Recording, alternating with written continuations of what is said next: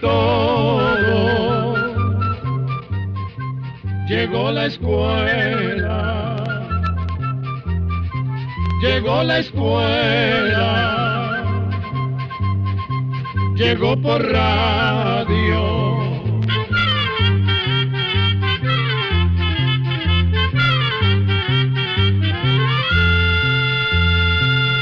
El Instituto Centroamericano de Extensión de la Cultura, ICQ, presenta su programa Oigamos la Respuesta.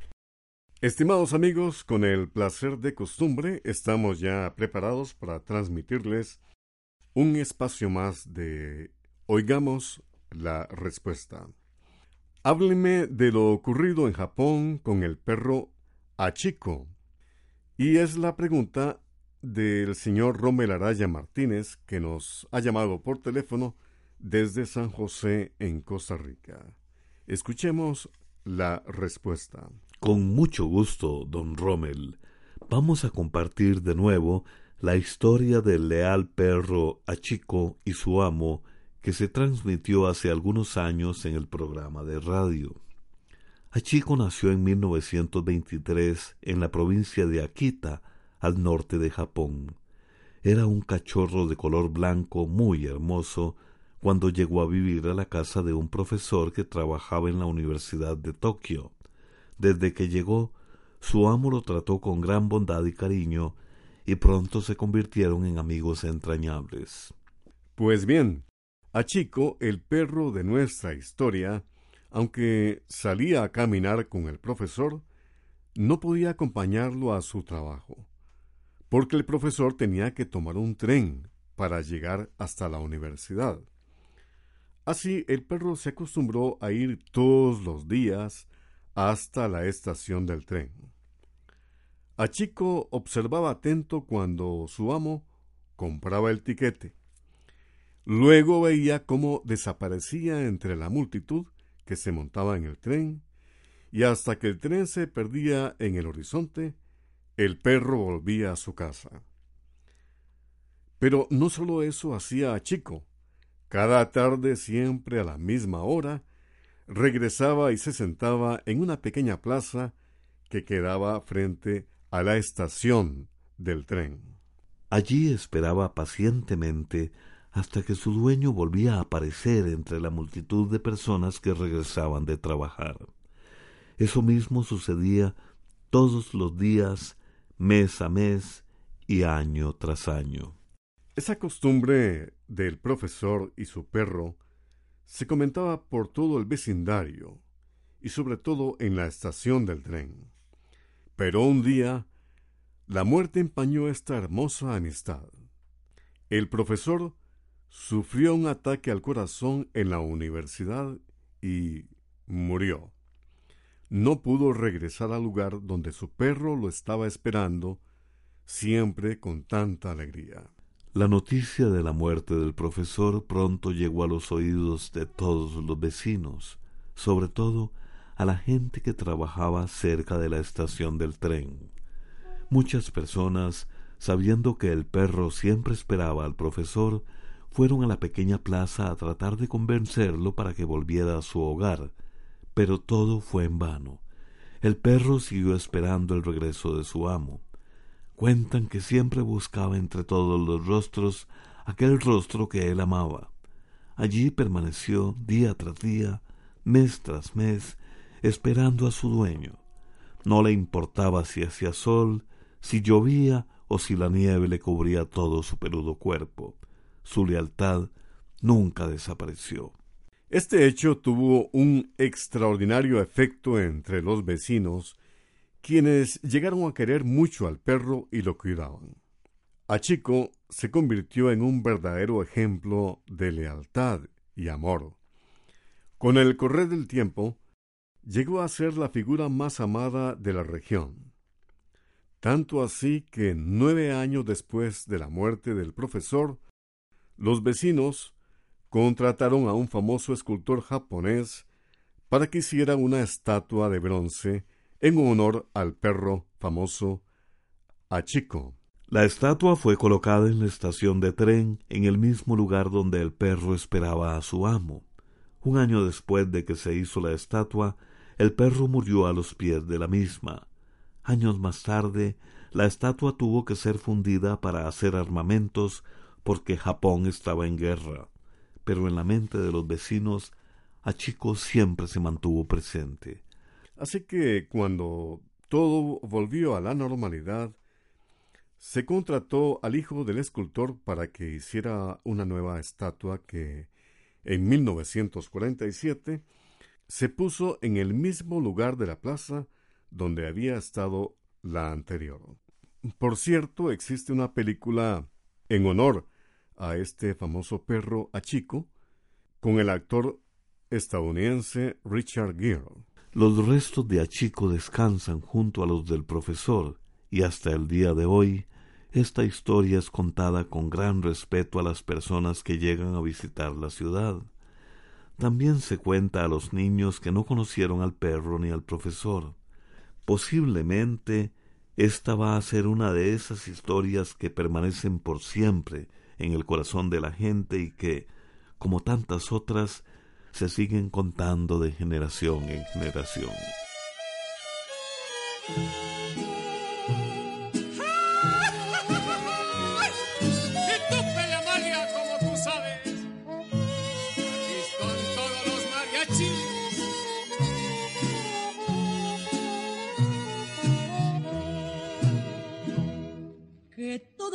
mariachis de Jalisco te vayan a cantar nuestra canción cuando estés recordando mi cariño, cuando sientas que te hago falta yo. que, que no haya ni una gota de tequila. Pues que hay bastante. Ni nada que consuele tu dolor. Y así cuando reniegues de tu vida, que todos los mariachis de Jalisco te, vayan a cantar nuestra canción.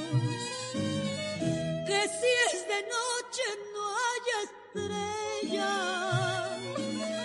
que si es de día no salga. Gracias por continuar con Oigamos la respuesta. Hay un bebé que tiene como dos meses de estar en incubadora y a la mamá se le está secando la leche. ¿Qué se puede hacer en este caso?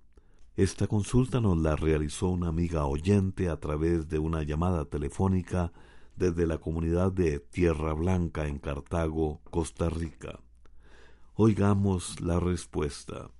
Cuando un bebé nace, de manera natural busca el pecho de su madre para mamar. Ese movimiento de jalar la leche hace que se produzca cada vez más alimento. Cuando un bebé recién nacido tiene que estar en incubadora porque es prematuro o bien porque tiene algún problema de salud, muchas veces no puede mamar. Entonces es frecuente que la madre tenga problemas con la producción de leche. En el caso que usted nos consulta, es importante que la mamá les diga a las personas que están viendo al bebé en el hospital que se le está secando la leche. Es muy probable que le recomienden que use un extractor de leche o tira leche, que es un aparato que se vende en las farmacias. El tiraleche se pone en cada pecho cada dos horas durante cinco minutos y así estimula a que el cuerpo produzca la leche. La leche recogida puede llevarse al hospital donde está el bebé para que las enfermeras se la den al niño, ya que la leche materna contiene muchas sustancias que son buenas para su salud. También queremos contarle que en Costa Rica existe una organización que se llama la Liga de la Leche, que ayuda a las madres a que no se les seque la leche y les enseñan a dar de mamar correctamente. En la carta le mandamos el teléfono de la Liga de la Leche. Otra de las consultas que nos llega al espacio Oigamos la Respuesta corresponde a la de una amiga oyente que nos escribe desde San José, en Costa Rica, y nos pregunta, Hace poco me regalaron una planta llamada melisa que sembré en mi jardín.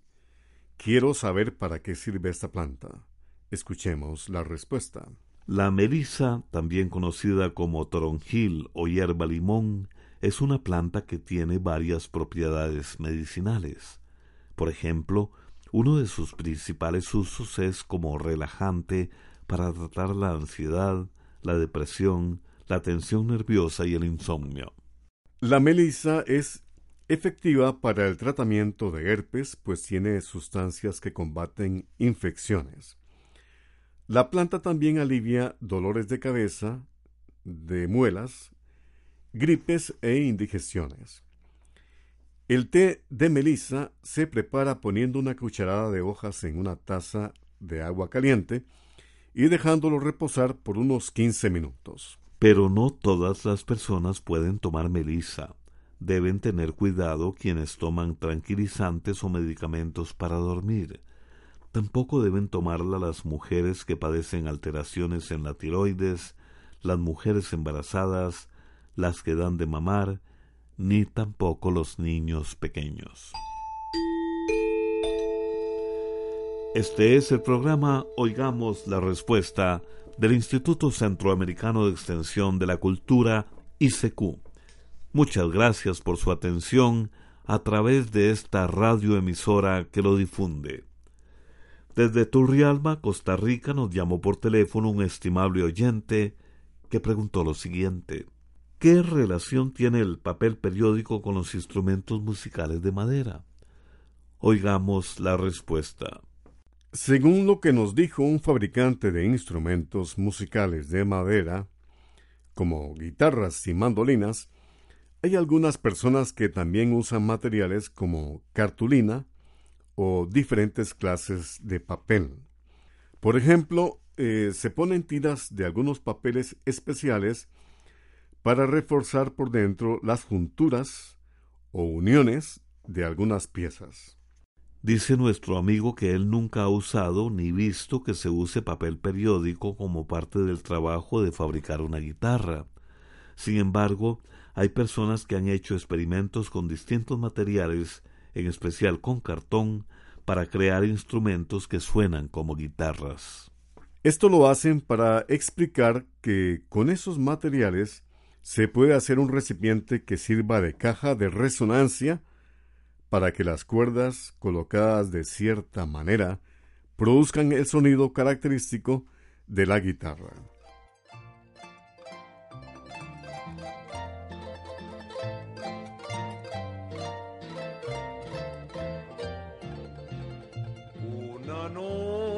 Serena y obscura me juraste cariño sincero. Me dijiste que en toda tu vida mi cariño sería lo primero. Yo no sé qué pensabas entonces, que en silencio besaste mis manos con un beso que no he de olvidarlo, aunque pasen pasen los años.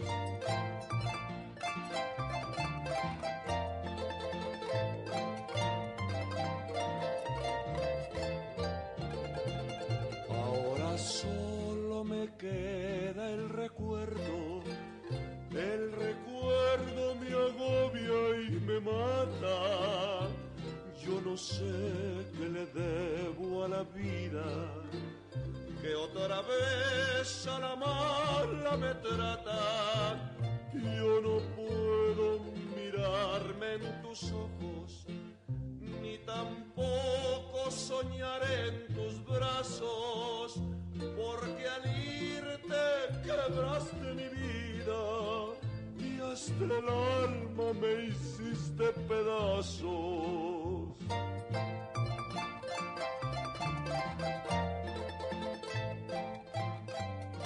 Saludos cordiales amigos. Continuamos después de la pausa musical con el programa Oigamos la Respuesta. El señor Richard Solera, Campos nos ha enviado una pregunta desde la provincia de Alajuela en Costa Rica. Y nos dice, la presente es para saludarlos y desear que se encuentren muy bien de salud. Además, que sigan adelante con este programa. En el libro Almanaque del 2004 se publicó la historia del pueblo de los de San. Me gustaría saber de este pueblo, de los de San, y si han prosperado, qué han hecho con todas las ganancias. Escuchemos la respuesta. Unas tribus conocidas como bosquimanos, a los que también se conoce con el nombre de San, viven en el desierto de Kalahari, que significa lugar sin agua. Ese desierto es una región de África de unos cincuenta mil kilómetros cuadrados. Es como la mitad del tamaño de toda América Central. En tiempos pasados, cuando este pueblo, los San, salían a cazar, podían pasar dos o tres días sin comer ni tomar agua, porque conocían una planta del desierto que les daba la fuerza para resistir. La llamaban exjova. La exjova es un cactus que puede crecer hasta unos dos metros de altura. Cuando se sentían agotados después de andar horas bajo el sol, los San buscaban uno de esos cactus, le quitaban las espinas, cortaban una rodaja y se la comían. Al rato se sentían fortalecidos reanimados y listos para continuar su largo camino por el desierto. Pues resulta que hace como veinte años, el Consejo para la Investigación Industrial y Científica, que es la principal autoridad en temas de desarrollo científico de Sudáfrica, patentó o inscribió el uso de este cactus, llamado Exova. Lo patentó buscando fabricar un medicamento que supuestamente serviría para quitar el apetito y fuera útil en el tratamiento de la obesidad. Después, esa comisión vendió a una casa farmacéutica el derecho de uso de una parte especial de este cactus, que es una molécula llamada P57. En el año 2002, después de largas discusiones, esa comisión también reconoció los derechos de propiedad sobre el uso de este cactus al pueblo san o bosquimano, pues lo han usado como medicina tradicional desde hace mucho tiempo. Con esta medida se esperaba dar un porcentaje de las ventas de los productos que tuvieran dentro de sus ingredientes la molécula P57. Sin embargo, en el año 2010, la casa farmacéutica abandonó su programa de investigación y devolvió al Consejo el derecho de uso de la sustancia. Es decir, que hasta ahora ningún producto elaborado con este cactus se ha vendido o comercializado. Por eso, este pueblo, los San, realmente no han recibido ganancias.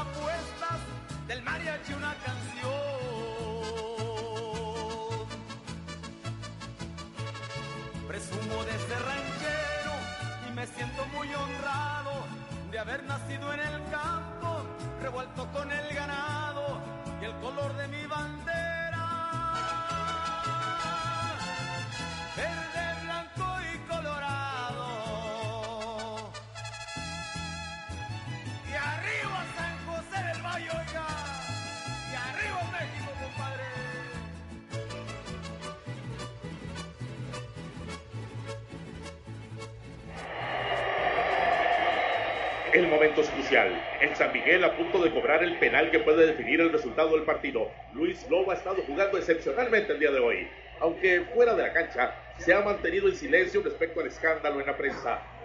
Sea que patee con la izquierda o sea que patee con la derecha, lo cierto es que su desempeño en la cancha es excelente. Se encamina para tirar, va a tirar, tirar, va a tirar, va a tirar. Va, va, va, va, va, va, va, va, va, tira, tira, tira, tira, tira, tira, tira, gol, gol, gol, gol, gol, gol, gol, gol, gol, gol, gol, gol, gol, gol, gol, gol, gol, gol, gol.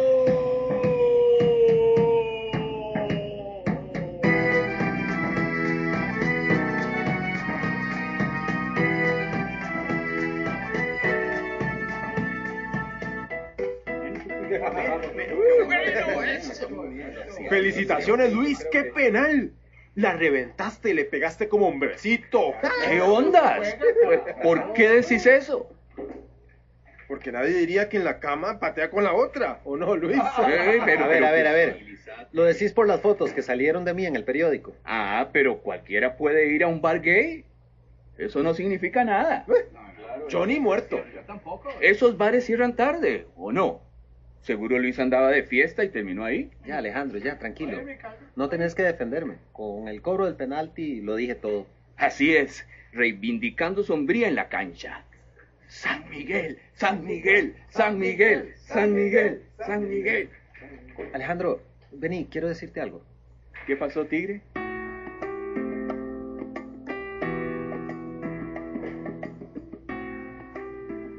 Vos te parece que necesito que me defienda? Bueno, no sé, pen- pensé que necesitabas ayuda. Que digan lo que quieran.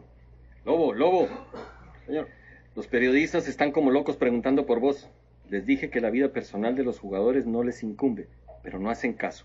Así que mejor salí por el otro lado del estadio, ¿ok? Bien, bien, gracias. Gracias, Ve, Alan. Todos chismeando con tu caso y agarrándote de pato. No te molesta. Solo por ir a un bar gay y ahora creen que sos del otro equipo. ¿Y si lo fuera? ¿Qué? ¿Qué? ¿Cómo? Si fuera gay. Vos me defendés diciendo que no lo soy, pero es que no debería importar que lo fuera. Pero, ¿qué quieres decir? Si lo fuera, ¿qué? Igual me defenderías frente a Galindo. Pues... Sí. La verdad es que nada tiene que ver eso con ser un buen jugador o con ser hombre. Exacto, no tiene nada que ver. Pero entonces, ¿sos o no sos?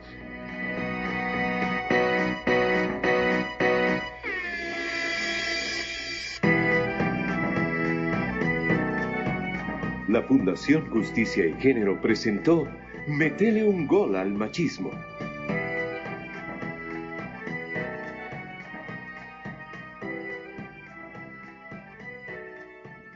Continuamos en Oigamos la Respuesta. Muchas gracias por su atención.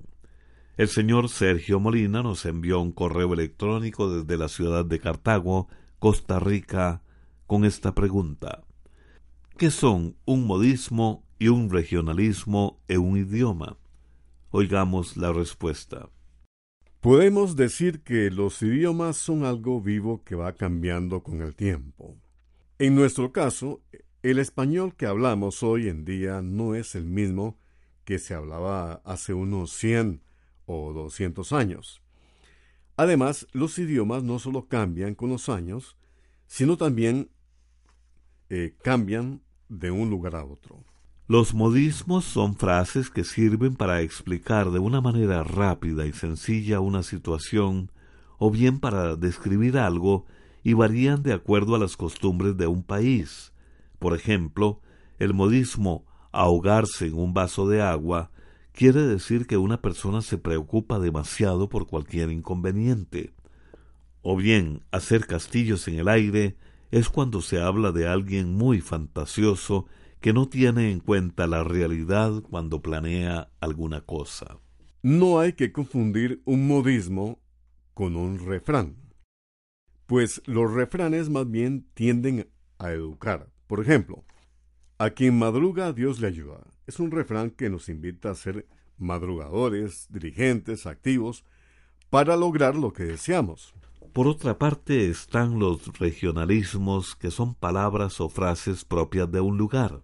Por ejemplo, a veces pasa que una palabra que se usa con normalidad en un país, en otro país tiene un significado totalmente diferente. Veamos un ejemplo de un regionalismo. Pensemos en un autobús.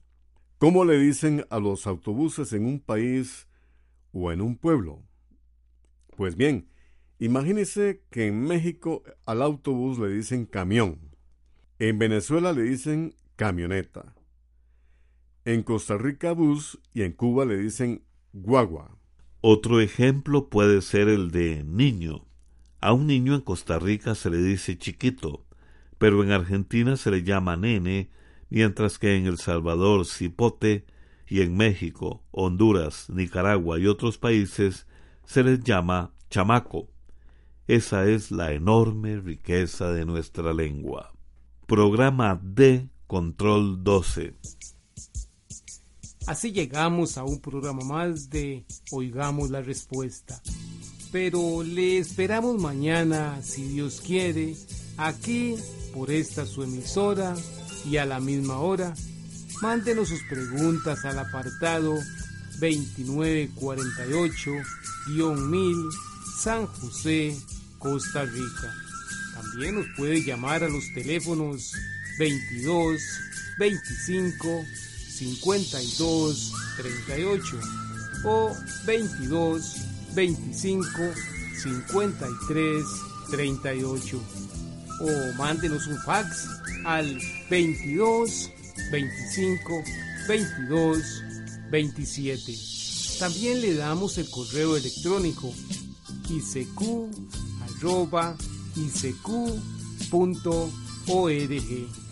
Celo de letreo i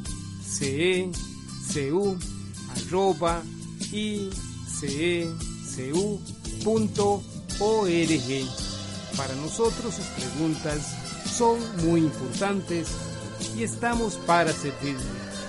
También puede dirigir su pregunta a esta emisora que ellos amablemente nos la harán llegar. Muy importante, dele su nombre completo, dirección bien exacta ah, y el lugar donde escuche el programa. Recuerde que comprender lo comprensible es un derecho humano. Que Dios le bendiga.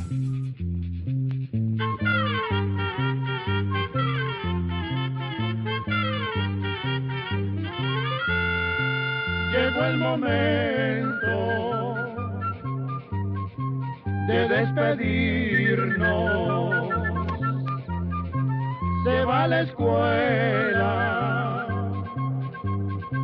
se va cantando